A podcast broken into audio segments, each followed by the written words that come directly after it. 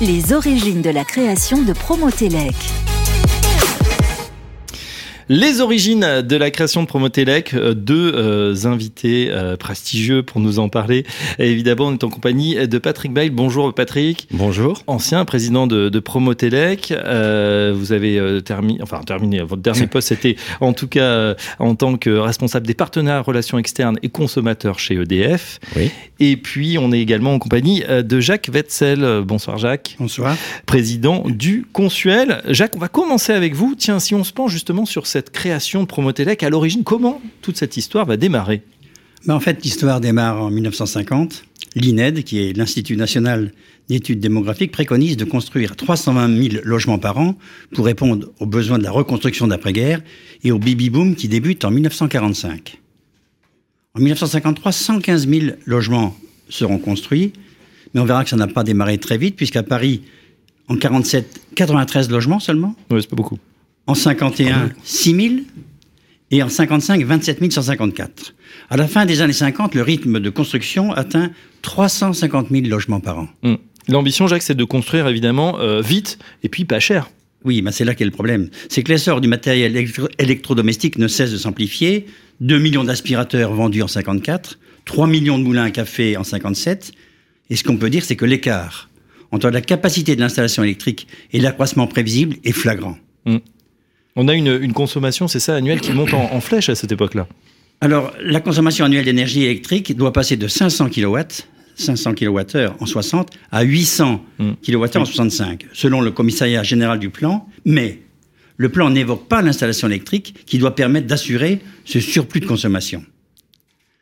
Alors, pour mettre fin à cette situation calamiteuse, EDF, la FN2E qui s'appelle maintenant la FFIE, la FNAE qui s'appelle maintenant FEDELEC et le CERS, créé en 58 le CNLI, c'est-à-dire le Comité national de liaison installation. Alors l'objectif du CNLI, c'est de définir des solutions. Alors on peut dire qu'il y a quatre grandes solutions qui sont préconisées. Le premier, c'est changement de tension, parce qu'on est encore en 110 volts en France. Oui, donc on passe au 220. On passe en 220. Le renforcement des branchements, puisque la puissance moyenne n'est que de 1,5 kg. 1,5 kg, c'est donc très très faible. C'est combien le vôtre chez vous? Euh, Je ne pourrais pas vous dire. C'est 6 ou 9 6 ou 9 6 ou 9 aujourd'hui, c'est ça. C'est-à-dire qu'on a des. Voilà, on, va par 4 ou 6. C'est ça. Voilà. La conformité aux normes. La norme qui régit notre profession, c'est la norme C1500. Elle est née en 1956. Mmh. Elle a mon âge. Elle succède à la C11 qui, comme son nom l'indique, date de 1911. C'est-à-dire qu'avant 56, on appliquait les normes d'avant-guerre. Pas la deuxième, la première. Et enfin, la quatrième chose, c'est l'aptitude à la fonction des installations pour pouvoir alimenter un four électrique, ou une machine à laver. Pour brancher un moulin à café, il faut faire la chasse à la prise libre pour pouvoir le brancher. Alors la filière va se doter progressivement d'organismes capables d'assurer un développement qualitatif et quantitatif. C'est donc la création en 62 de Promotelec, dont la première action est d'appuyer la campagne d'EDF pour avoir accès à la puissance électrique nécessaire à l'utilisation normale d'un équipement électrique. Si je comprends bien, euh, ça veut dire que voilà, Promotelec est créé aussi pour accompagner ce mouvement et, faire de la pédagogie. Absolument. Un organisme de promotion, effectivement, faire de la pédagogie, de la formation, et puis, euh, lancer des campagnes en accompagnement d'EDF et des pouvoirs publics, ou des pouvoirs publics et d'EDF. Alors, la deuxième action phare, c'est en 66, Promotelec qui réalise la synthèse de trois documents. Un, la norme C1500 dont je viens de du DTU 70 du CSTB également des caractéristiques quantitatives du ministère de la Construction. Il s'agit du fameux petit livre rouge. livre rouge. Une bonne installation électrique pour vivre mieux. 200 000 exemplaires en 66, 520 000 l'année suivante. C'est donc un succès considérable. C'est à, destination initiale de tous les installateurs de France, donc on voit que ça a touché sa cible largement. Et pour quelle raison? Parce que la C1500 qui est née en 56 est très peu connue des installateurs.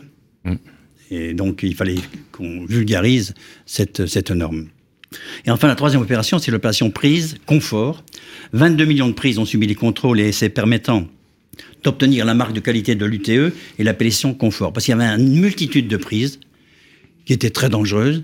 Et euh, parmi ces 22 millions de prises, il y a une centaine de prises qui ont obtenu cette, euh, cette labellisation confort. On va faire juste une petite pause, Patrick. Euh, j'ai une question pour vous. Qui, vous m'avez dit, vous avez fait beaucoup de marketing. Promotelec, on, on a une idée qui a inventé le nom Comment ça ah, s'est passé? J'étais pas né à l'époque, mais peut-être que, que Jacques sait. Jacques? Je l'ai lu, mais je ne m'en souviens plus. en tout cas, il y a, bien promotion. Alors, Promo, promotion, Elec. C'était peut-être le directeur marketing EDF de l'époque. de Legrand. Directeur de Legrand, non ah, Jacques Vespirène. J'ai pas la réponse. Je, on, Jacques Vespirène. On, va demander, on va, on va voir si les auditeurs. Euh, c'est un marketeur qui a fait ça, parce que. C'est pas mal. Allez, on continue effectivement. En 1964, ça... Alors, euh, je vous ai parlé de Promotelec et euh, deux ans après, le Comité national pour la sécurité des usagers de l'électricité, qui s'appelle donc le Consuel, a été créé pour répondre à la décision d'EDF, prise en 58, de mettre en place la production d'un certificat de conformité à la norme C1500 et Consuel obtiendra cet agrément de conformité en 1973. Et troisième chose, Consuel plus Promotelec, qui était la même maison au départ, enfin qui, qui partageait les mêmes locaux, on va dire, crée l'ONSE, qui est l'Observatoire national pour la sécurité électrique, dont l'objectif est de donner des statistiques dans le domaine des incendies d'origine électrique. L'ONSE donne chaque année des chiffres sur la sécurité électrique qui nourrissent les communications de Promotelec et permettent aussi d'interpeller les pouvoirs publics, notamment lors de la place des DEO, DEO, c'est les diagnostics électriques obligatoires. Bien évidemment. Donc avec vous, euh, euh, Jacques, effectivement, on a retracé cette histoire de, de Promotelec, on l'a compris, pour accompagner cette montée en charge, finalement, cette transformation radicale hein, des intérieurs des, Français.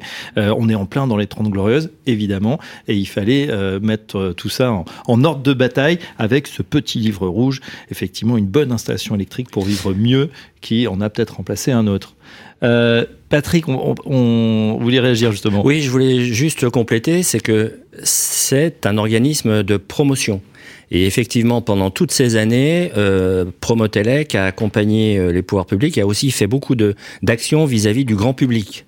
Et euh, notamment, des, à l'époque, on avait beaucoup de moyens, des, spots télévisés pour, pour accompagner. en 78, par exemple, il y a eu neuf spots pour une campagne qui accompagnait les messages du gouvernement, dont quatre étaient entièrement dédiés à la sécurité électrique. Oui, c'était euh, déjà euh, très important. Justement, on va parler avec vous euh, efficacité énergétique. Hein, là aussi, bah, ça mmh. démarre dans les, dans les années 70. Il y a une prise de conscience qui, qui se fait, d'autant que très rapidement, on va être, et on en parle beaucoup en ce moment, dans le premier puis le second choc énergétique. Oui, c'est vers la fin des années 60, début des années 70, il y a une prise de conscience finalement de de l'importance du, du, bâti, de la, de la construction de la maison euh, dans euh, la performance énergétique du logement. On n'a peut-être peut pas ça comme ça à l'époque. Et on a pris conscience que euh, un chauffage électrique, puis plus tard tout chauffage dans un appartement ouvert aux quatre vents, ça risquait de poser des problèmes. Donc dès 71, Promotelec a travaillé sur sur un premier label, donc une labellisation d'appartements, donc mettre un appartement à un certain niveau de normes pour lui permettre d'être efficace. Donc dès 71, et la sorte, les premiers labels Promotec sont sortis qui euh, qui euh, on va dire, des appartements qui répondaient à des normes sur euh, bah, la l'isolation, le fameux triptyque, l'isolation, la ventilation et la régulation euh, du logement. Ça tombait bien puisque 74, euh, pour ceux qui s'en souviennent, euh, vous n'étiez pas né, mais ça a été le premier, ça a été le choc pétrolier, qui rappelle un peu ce qu'on est en train de vivre actuellement, en plus violent. Et, donc là, euh, la prise de conscience s'est faite de manière générale sur la nécessité de faire des économies. Bien sûr. Et, et là, les labels, je dirais, tombaient parfaitement et ça a accompagné d'abord dans la construction neuve et après la rénovation les efforts pour mettre à niveau le bâti après que euh, les logements aient été, euh, je dirais, pour beaucoup construits au chauffage électrique. 76, par exemple, il y a eu 200 000 labels euh, Promotelec qui ont été qui ont été émis rien que sur cette année-là.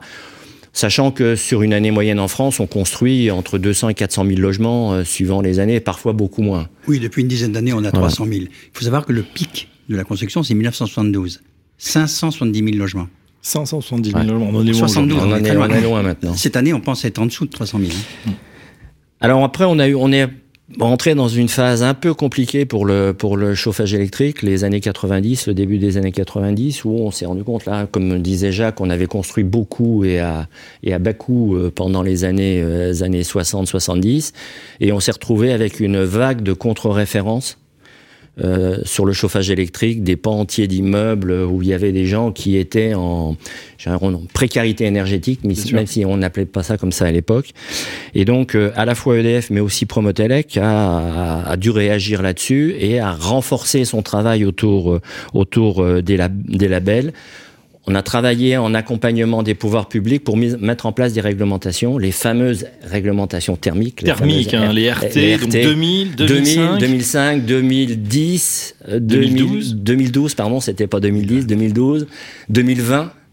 Puis on attend la 2040, mais je pense qu'on va peut-être déjà mettre en place la 2020. Et puis, euh, puis euh, attention, hein, là on parle plus de réglementation seulement thermique, c'est voilà absolument. Et dans ces années-là, Promotelec a retrouvé son rôle d'organisme de promotion en accompagnement pour euh, aider aux bons gestes, etc. Et on a notamment produit une une campagne publicitaire qui est restée dans les mémoires de tous les publicitaires, la campagne, la fameuse campagne Louis XIV qui, je crois, va tourner. Euh, Alors, je crois qu'on a justement un petit extrait de cette campagne. On, va regarder euh, quelques secondes. La campagne Louis XIV, c'était en 1995 et on parlait déjà euh, d'économie. Alors, c'est. Trop froid. Trop chaud. Mal aéré. Mal équipé. Trop humide. Courant d'air. Mal éclairé Mal isolé Colbert, vous n'avez donc jamais entendu parler du confort électrique Puisqu'il nous faut tout faire nous-mêmes, nous allons appeler pour avoir une installation conforme au label Promotelec. Et en plus, vous n'avez même pas le téléphone. voilà, on a reconnu euh, évidemment Guillaume Gallienne euh, qui jouait le, roi à, l'époque. C'était très réussi et c'est vrai que ça avait marqué les, esprits. Euh, en 2000, dernière étape peut-être, euh, oui, on, voilà, les labels qui reviennent en force, on l'a dit, effectivement, et ça, ça continue bien évidemment. Les labels reviennent en force, alors effectivement, avec une reconquête euh, des usages électriques pour le chauffage, avec, les, avec le, le chauffage électrique classique, et puis l'apparition des pompes à chaleur, déjà à cette période-là. EDF qui lance un produit qui s'appelle Vivrelec, accompagné par des labels Promotelec. Euh, et dans ces années-là, vers 2008, il y a une prise de conscience au niveau de, de, de Promotelec de la nécessité euh, non seulement de parler de performance énergétique, mais de prendre en, prendre en compte les problématiques de carbone et de CO2. Et en 2008, le, en précurseur, on va dire, des, euh, Promotelec lance un premier label intégrant la prise en compte euh, de, du CO2 dans ces labels. Donc, euh, et depuis, bah, ça, ça continue. Euh, avec euh, cette prise en compte maintenant actée dans les réglementations thermiques et euh, qui, je l'espère, vont continuer parce qu'au-delà de l'efficacité énergétique et donc des économies d'énergie, je pense que le combat maintenant qui, qui s'ouvre est bien celui de, de, de, du bas CO2 et, et de l'effet de serre. Alors, je peux avoir sur cette période un peu difficile peut-être une petite anecdote. C'est-à-dire, vous parliez de Promotelec tout à l'heure en disant c'était un joli nom. Quand j'étais président de Promotex, j'étais président de, 2000, euh, de 2011 à 2018. Euh, donc notre tour de table de l'association, c'est toutes les industries de l'électricité, euh, du bâtiment, les fédérations professionnelles. On a vraiment un tour de table qui représente le, bâtiment et, l'énergie mmh. autour. On a eu de longs débats pendant, pendant des, des, des, des conseils d'administration sur le nom de Promotelec on avait des gens autour de la table qui s'interrogeaient à la période où euh, le gaz naturel avait le vent en poupe et où euh, parler d'électricité pour se chauffer était, était péché mortel, qui s'étaient interrogés pour savoir s'il fallait pas changer le nom de Promotelec en quelque chose de moins agressif pour les oreilles euh, de certaines personnes des pouvoirs publics ou de l'ADEME. Nous avons maintenu le cap et je pense que nous avons eu raison, compte tenu de ce que vous allez voir tout à l'heure, je pense, dans les autres tableaux. C'est pas devenu promo énergie, on a compris. ce qu'on peut dire un peu pour terminer, c'est que Consuel et Promotelec ont un objectif commun, c'est d'accompagner les particuliers et les entreprises dans la transition énergétique. On a commencé en 2010 avec le photovoltaïque. Ça se poursuit actuellement avec les bornes de recharge pour les véhicules électriques. Mmh. Et Patrick en a parlé, c'est accompagner les entreprises dans la mise en place des pompes à chaleur, puisque le gaz étant banni, ça sera le moyen de production le plus, le moins onéreux dans l'avenir. Alors, n'anticipez pas, justement, on va voir ça dans un instant. On va s'intéresser à ce qui se passe aujourd'hui, un logement sûr, adapté, connecté et durable. Un grand merci, messieurs, pour avoir retracé, en tout cas, les origines de la création de Prométélec. Patrick Bay, l'ancien président de Prométélec, et Jacques euh, Wetzel, le président du Consuel. Dans un instant, la suite. Les 60 ans de l'association Promotélec.